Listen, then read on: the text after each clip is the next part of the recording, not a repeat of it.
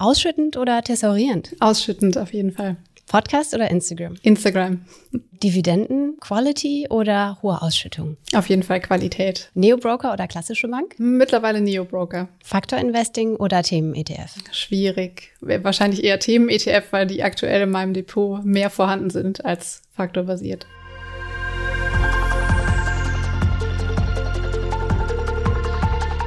Hallo zusammen, ich bin Susanne von Trust ETF und heute habe ich mal wieder einen Gast bei mir, nämlich Lisa Osada, die ihr wahrscheinlich besser unter dem Namen Aktiengramm kennt, denn unter dem Namen ist sie auf Instagram unterwegs, bloggt zu den Themen Finanzen, Aktien, Börse und Dividenden und sie hat einen eigenen Blog und einen Podcast und außerdem arbeitet sie seit letztem Jahr für das Fintech Parkett. Hallo Lisa, schön, dass du da bist.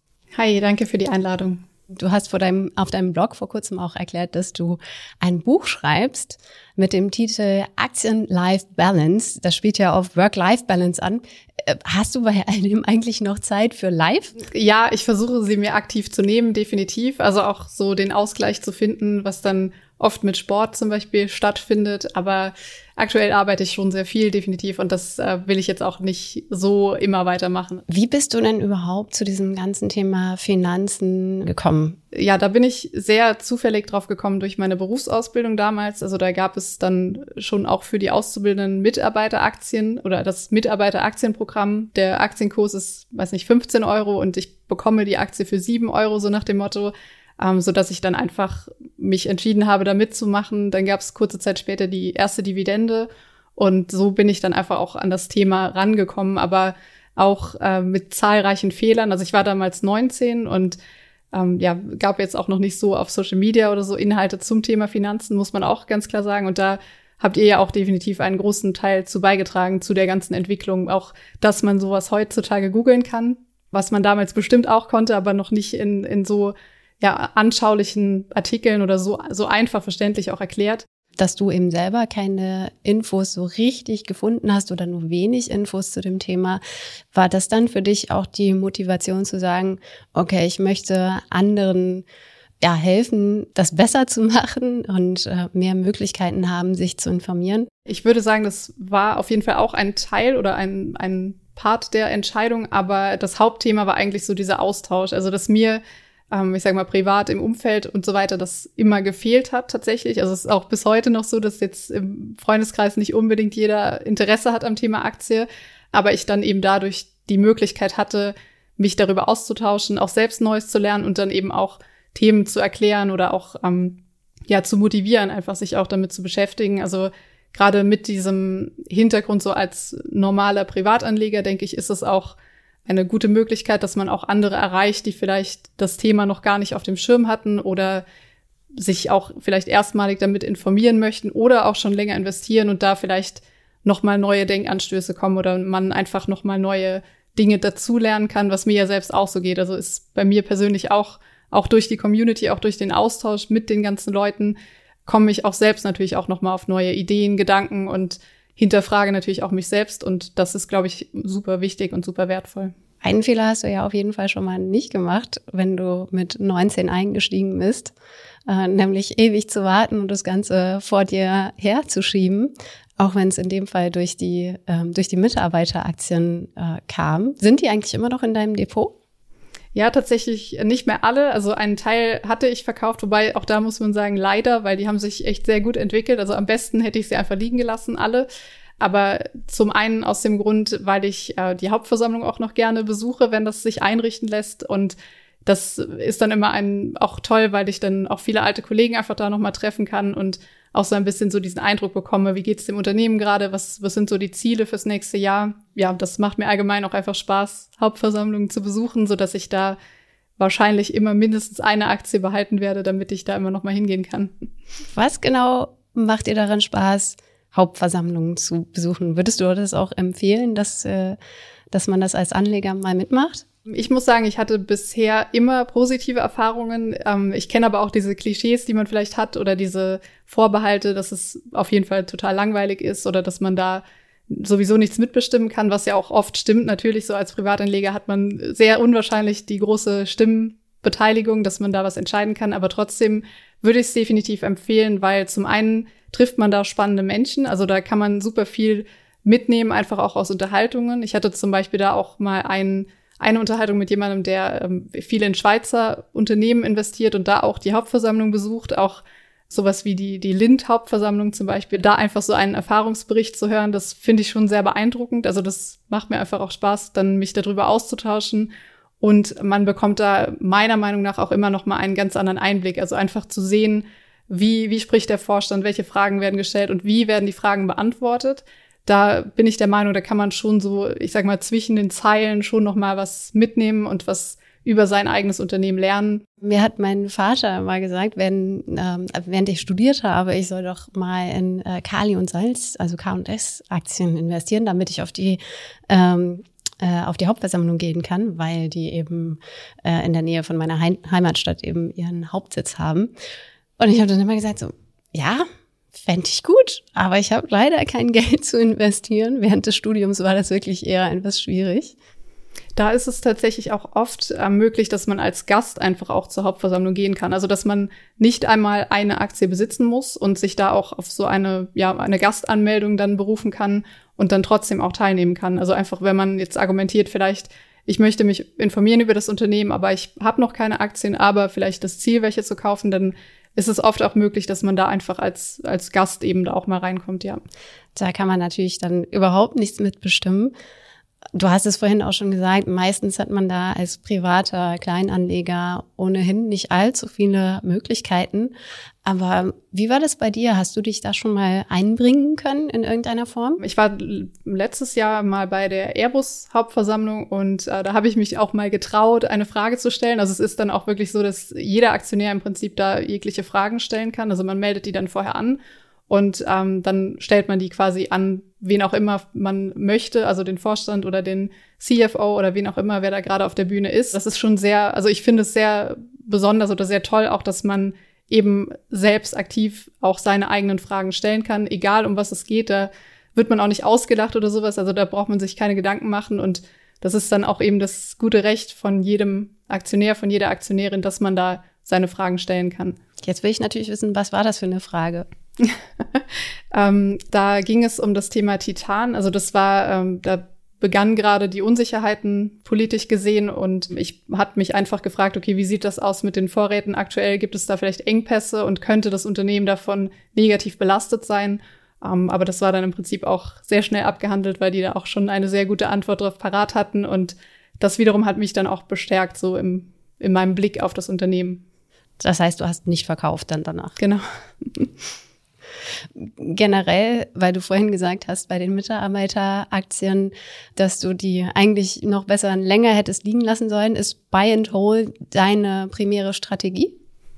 Ja, auf jeden Fall. Also das ist auch so über die Zeit definitiv so entstanden. Also auch ähm, wenn ich überlege, so wie ich früher meine Aktienauswahl getroffen habe, so komplett spontane Käufe, ohne überhaupt mir irgendwas anzuschauen, ähm, dagegen ist es jetzt heute schon so, dass ich quasi mir im Vorhinein überlege, okay, was müsste passieren, dass ich vielleicht das Unternehmen doch verkaufe oder was müsste an der Entwicklung sich ändern, dem Geschäftsmodell. Und da äh, sind es mittlerweile auch einfach ähm, Word-Dokumente, wo ich mir das aufschreibe, notiere, genau, warum habe ich die gekauft, zu welchem Kurs und so weiter, um dann das auch in fünf Jahren noch beurteilen zu können und da auch nochmal zu wissen, äh, was habe ich, also man sagt immer Investment Case, also was war der Grund, warum ich die Aktie überhaupt gekauft habe. Und das ist definitiv was, was ich auch gelernt habe, weil ich das früher zum Beispiel gar nicht gemacht habe und dann einfach auch oft sehr unsicher war, wenn jetzt vielleicht irgendwie der Kurs auf einmal 30 Prozent im Minus war und ich aber gar nicht mehr so richtig mich erinnern konnte, warum habe ich die Aktie überhaupt gekauft. Also das würde ich auch definitiv empfehlen, gerade bei Einzelaktien, wobei es wahrscheinlich auch bei ETFs Sinn machen kann, wenn man sich einfach mal notiert, Warum mache ich das jetzt? Damit man eben in dieser Krisenzeit, die ja sehr wahrscheinlich sowieso noch mal kommen wird, also die werden wir alle noch mal erleben, wenn wir langfristig investieren, dass wir dann wissen, okay, das sind meine Gründe und da ändert jetzt auch eine Krise nichts dran. Also da kann man sich selbst auch dann ja Sicherheit geben sozusagen. Einmal die Motivation, sich aufzuschreiben, warum ist bestimmt ein guter Aspekt. Schreibst du dir auch auf, was für Ziele du konkret hast? Also weiß ich nicht, ähm, ich möchte so und so viel erreichen für zum Beispiel meine Altersvorsorge? Mm, konkret in Zahlen tatsächlich nicht, ähm, aber da sehe ich im Prinzip so dieses ja, so die Dividenden im, im, im Jahresvergleich als Ansatz, also dass ich da einfach möchte oder einschätzen kann, wenn ich jetzt heute vielleicht drei oder 400 Euro monatlich im Durchschnitt bekomme an Dividenden, dann habe ich ja im Prinzip so einen Eindruck, was kann vielleicht in zehn Jahren daraus werden oder was kann in 20 Jahren daraus werden, wenn das Depot jetzt einfach so liegen bleibt, im Prinzip ganz, ganz plump gesagt. Ähm, aber ansonsten schaue ich im Prinzip nur auf die Portfolioallokation. Also das heißt, dass jetzt einzelne Titel nicht komplett ein, ein höheres Gewicht bekommen, vielleicht durch Rendite, so dass das immer relativ ausgewogen ist. Bei manchen Leuten hilft es ja, einfach so eine Zahl vor Augen zu haben, aber für dich ist das nicht ganz so relevant, höre ich dann raus. Nee, genau. Also ich, ich muss auch sagen, so das Depot, also ich sage immer, das ist so langfristig gedacht, dass ich das im, am liebsten auch vererbe später. Also ich habe zwar noch keine Kinder, aber ich hätte gerne welche und da gefällt mir auch der Gedanke, dass ich dann irgendwann sagen kann, ich vererbe einen Teil des Depots oder das gesamte Depot und das ist dann wirklich so dieses ultra langfristige, also dass ich mir gar kein Exit-Szenario oder ein, eine gewisse Summe irgendwie jetzt ausgedacht habe, wo ich dann sage, okay, jetzt würde ich aufhören, das zu besparen oder jetzt würde ich da zurücktreten. Kann aber natürlich immer passieren, auch wenn das Thema Immobilie mal kommen sollte oder so, dass ich dann vielleicht auch weniger ins Depot packe und da eher was zur Finanzierung oder wie auch immer. Ähm, aber aktuell ist es so, ja, so der Plan. Wow, also quasi ein Depot für immer. Ich habe jetzt ein paar Entweder-Oder-Fragen für dich. Das heißt, wenn das für dich möglich ist, wäre es toll, wenn du dich für eine der beiden Optionen entscheidest. Fangen wir an mit ausschüttend oder thesaurierend? Ausschüttend auf jeden Fall. Podcast oder Instagram? Instagram. Dividenden, Quality oder hohe Ausschüttung? Auf jeden Fall Qualität. Neo-Broker oder klassische Bank? Mittlerweile Neo-Broker. Faktor Investing oder Themen-ETF? Schwierig. Wahrscheinlich eher Themen-ETF, weil die aktuell in meinem Depot mehr vorhanden sind als faktorbasiert. Aktie oder ETF? Die Aktie. Steuererklärung selber machen oder mit Hilfe, zum Beispiel durch eine App oder einen Steuerberater? Hm, mittlerweile mit Hilfe aber auch lange selbst gemacht. Also auch da große Empfehlung, das auch mal anzugehen, definitiv. Wie handelst du das? Es ist für mich am einfachsten, wenn ich ein Depot habe, wo die meisten Dividendenausschüttungen laufen und da habe ich auch den Freibetrag einfach eingerichtet, also direkt nur die 1000 Euro und bei den anderen Depots, wo ich vielleicht ja speziell, speziellere Themen irgendwie behandle, zum Beispiel für die französischen Aktien habe ich ein eigenes Depot, weil es da die Vorabbefreiung gibt bei der Quellensteuer aus Frankreich. Aber das, ähm, ja, da muss man sich dann auch ein bisschen einarbeiten. Und so stelle ich dann eben sicher, dass ich nicht zu viel Aufwand habe damit. Also ich versuche es da wirklich so simpel zu machen, weil der Freibetrag eh aufgebraucht wird. Und dann, ähm, ja, wäre es im Prinzip zu viel Mühe, da alles immer zu verfolgen oder verschiedene Aufteilungen zu setzen. Und ich habe einfach für mich jetzt das so vereinfacht, dass ich das bei einem Depot habe, den großen Freistellungsauftrag sozusagen und bei den anderen fallen dann direkt die Steuern an. Kannst du einmal erklären, weil du das Stichwort gerade genannt hast, Quellensteuer, was ist das? Das ist im Prinzip die Steuer, die an der, ja, an der Quelle, wie der Name schon sagt, anfällt. Also die deutsche Kapitalertragssteuer ist im Prinzip auch eine Quellensteuer. Und gerade bei ausländischen Titeln, wenn wir jetzt auch in Einzelaktien investieren, dann ist es zum Beispiel bei Frankreich auch eine relativ hohe Quellensteuer, die da anfällt. Bei Schweizer Aktien, da ist sie sogar 35 Prozent. Die kann man sich dann zurückholen, ähm, ist aber immer mit einem gewissen Aufwand verbunden und da muss man dann abwägen, okay, lohnt sich jetzt der zeitliche und vielleicht auch kostentechnische Aufwand für die Rückerstattung oder verzichte ich eben auf diesen Teil, der dann eben fehlt. Ähm, wobei es gibt auch Entwicklungen mittlerweile, dass man das auch auto automatisiert in gewisser Weise schon machen kann. Und ich habe neulich noch gelesen oder gesehen, auch bei Instagram tatsächlich, dass äh, ja große Banken von Kunden mit größeren Depots das sogar auch als Service anbieten, also dass sie quasi für ihre Kunden diese Quellensteuerrückerstattung dann schon abwickeln und man dann persönlich vielleicht weniger Aufwand damit hat. Da geht es ja darum, dass quasi dann auch nicht doppelt besteuert wird, also weil man ja auf die weil diese Erträge im Ausland direkt abgezogen werden ähm, und dann eben nochmal in Deutschland das Finanzamt Steuern auf diesen Restbetrag abzieht. Und da hat man im Prinzip eine Doppelbesteuerung und das sollte man natürlich, wenn möglich, vermeiden. Wir empfehlen unseren Usern ja immer, dass sie einen Freistellungsauftrag bei ihrer Depotbank einrichten sollen. Kannst du einmal erklären, was das eigentlich ist und was mir der bringt? Ja, auf jeden Fall. Also wir haben jetzt aktuell in Deutschland, also für jede natürliche Person 1000 Euro steuerlichen Freibetrag. Den hat man jedes Jahr aufs Neue. Also man kann den auch nicht mitnehmen ins nächste Jahr. Und den sollte man nach Möglichkeit auch ausnutzen oder nutzen. Der ist zum Beispiel verwendbar für Gewinne aus Aktien. Also wenn wir Verkäufe machen und dann Gewinne realisieren. Da ist ja dann eben bis zu diesen 1000 Euro steuerfrei. Oder fällt eben auch an bei Ausschüttungen oder eben bei den Dividenden. Und ja, das ist im Prinzip sehr, sehr gut, das zu nutzen, weil man es eben nicht aufsammeln kann oder nicht aufsparen kann und jedes Jahr aufs Neue. Und wenn man vielleicht auch verheiratet ist, kann man auch beide Aufträge benutzen. Also man hat dann 2000 Euro insgesamt und ja, definitiv eine Empfehlung, den zu verwenden. Also wir hatten jetzt bis letztes Jahr immer 801 Euro pro Person und erfreulicherweise wurde der jetzt auch erhöht. Okay, Freistellung habe ich verstanden. Das sind 1000 Euro, auf die ich dann keine Steuern bezahle. Was ist dann jetzt die Teilfreistellung? Bezahle ich dann noch mal weniger oder bezahle ich mehr? Genau, also die Teilfreistellung ist dann im Prinzip nochmal eine, ein steuerlicher Vorteil bei ETFs, zum Beispiel die zu 51 Prozent aus Aktien bestehen. Und da ist es dann so, dass eine 30-prozentige äh, Teilfreistellung bedeutet, dass 70 Prozent der ETF-Erträge steuerpflichtig werden. Also da hat man dann im Prinzip nochmal 30 Prozent Vorteil sozusagen gegenüber ETFs, die jetzt vielleicht eine geringere Aktienquote enthalten. Hättest du ein Beispiel für uns? Ähm, kannst du uns das einmal vorrechnen? Also wenn wir jetzt zum Beispiel angenommen einen Anlagebetrag nehmen von 40.000 Euro, wir sagen jetzt einfach mal, das wäre alles in einem einzigen ETF, der ausschüttet, investiert, mit einer Ausschüttungsrendite von 3,5 Prozent, dann haben wir mit dem Freibetrag ähm, kommen wir dann im Prinzip auf 0 Euro Steuern, die wir zahlen müssten, weil da auch die Teilfreistellung dann eben greift. Also wenn die Aktienquote höher ist als 51 Prozent und dann würden da eben bei den Ausschüttungen 0 Euro Steuern anfallen. Und das kann man sich im Prinzip auch ganz einfach dann ausrechnen. Da gibt's ja auch Online-Rechner für, wo man sieht, ab welchem Betrag würden dann erst die Steuern anfallen und wie ist der Vorteil gegenüber eben der, ja, den, den Fonds oder ETFs, wo keine Teilfreistellung stattfindet wenn ich das nutzen will, muss ich da irgendwas für tun? Ja, auf jeden Fall herausfinden, ob der ETF da in Frage kommt. Auf der Seite der Stammdaten findet man auf jeden Fall auch zu jedem ETF dann die Info Steuerstatus und bei einem, der die Kriterien erfüllt, ist es dann einfach, dass da steht 30 Prozent äh, Teilfreistellung. Hast du sonst noch Tipps, was man beim Thema Steuern beachten sollte als Anleger oder Anlegerin? Nicht so viel Angst davor haben. Also das ist was, was ich auch oft so erlebe, auch in, in der Community, auch in Nachrichten, dass Leute wirklich um, um jeden Preis keine Steuer zahlen müssen, äh, möchten. Klar, wenn man die Wahl hätte, würde man sie vielleicht eher etwas verringern wollen, aber im Prinzip bedeutet die Steuer, die man zahlt, ja auch, dass man einen Gewinn gemacht hat, ob es jetzt die Dividende ist oder der Kursgewinn.